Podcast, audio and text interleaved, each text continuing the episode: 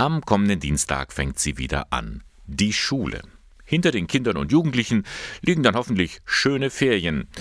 Hinter ihnen liegt aber auch eine besonders schwierige Zeit. Corona hat den Schulalltag unberechenbar gemacht. Vor allem die Phase des ersten Lockdowns war hart. Daran erinnert sich die Caritas-Mitarbeiterin Susanne Grüner. Sie ist Jugendsozialarbeiterin an einem sonderpädagogischen Förderzentrum in Schwabach. Also im letzten Jahr, im ersten Lockdown, war es halt so, dass die Schüler, die Familien überhaupt nicht erreichbar waren für uns. Und die Schwierigkeit war dann, an, aber an die Schüler ranzukommen. Gerade wenn man dann auch weiß, die waren bei mir in der Einzelfallhilfe. Was passiert mit ihnen jetzt zu Hause? Wie geht's ihnen? Die Jugendsozialarbeiterinnen und ihre Kolleginnen und Kollegen an anderen Schulen machten daher Hausbesuche auf Abstand bei den Familien. Sie brachten den Schülerinnen und Schülern Überraschungstüten mit. Mit Kreativangeboten, äh, Bastelangeboten, um einfach zu gucken, wie geht es den Kindern, was brauchen die Familien, damit es ihnen besser geht. Brauchen sie überhaupt was und wie geht es ihnen überhaupt? Und das wurde sehr gut angenommen. Also die Eltern haben uns mit offenen Armen empfangen. Die waren froh, dass jemand da war von der Schule. Bei diesen Gesprächen zwischen Tür und Angel konnten die Eltern ihre ganzen Sorgen, aber auch ihren Frust loswerden. Die haben aber auch erzählt, dass zum Beispiel Ausstattung fehlt, also Computer oder Drucker oder halt allgemein die ganze Corona-Situation halt belastend war. Spielplätze waren geschlossen im ersten Lockdown.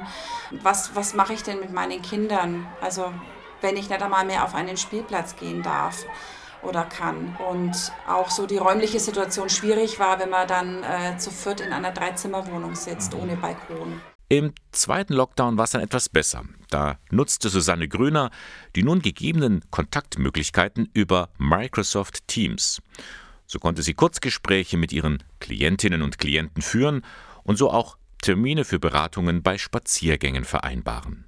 Und Sie half mit, dass gerade auch sozial schwächer gestellte Familien nicht abgehängt wurden. In diesem Jahr war es dann auch so, dass dann auch die Schule ähm, ausgestattet wurde mit Leihgeräten. Da konnte ich dann eben vermitteln, ähm, dass manche Familien eben ein Leihgerät bekommen haben für den ähm, Online-Unterricht. Ich konnte aber auch vermitteln, dass die Kinder in die Notbetreuung kommen konnten, weil es für die Familie einfach besser war. Jetzt geht ein neues Schuljahr an. Momentan sieht es so aus, als wäre das Schlimmste überstanden. Doch die Jugendsozialarbeiterin ist sich sicher, der Lockdown geht nicht spurlos an den Schülerinnen und Schülern vorbei. Also auf den ersten Blick wirkt so, als ob alles normal wäre, aber ich denke, dass das eben doch nicht so ist. Also es wird mit Sicherheit in den nächsten Wochen, Monaten, vielleicht auch im nächsten Jahr noch irgendwas aufploppen, was für die Kinder einfach ja prägend war, negativ auch prägend war. Aber man sieht es jetzt momentan vielleicht nicht so auf den ersten Blick. Über eines aber ist sie froh. Der Jugendsozialarbeit gelingt es tatsächlich, ob in der Pandemie oder zu Normalzeiten, zu mehr Bildungsgerechtigkeit beizutragen. Weil man sich ja auch darum kümmern kann, dass die Kinder ähm, ja die Möglichkeit haben, teilzunehmen.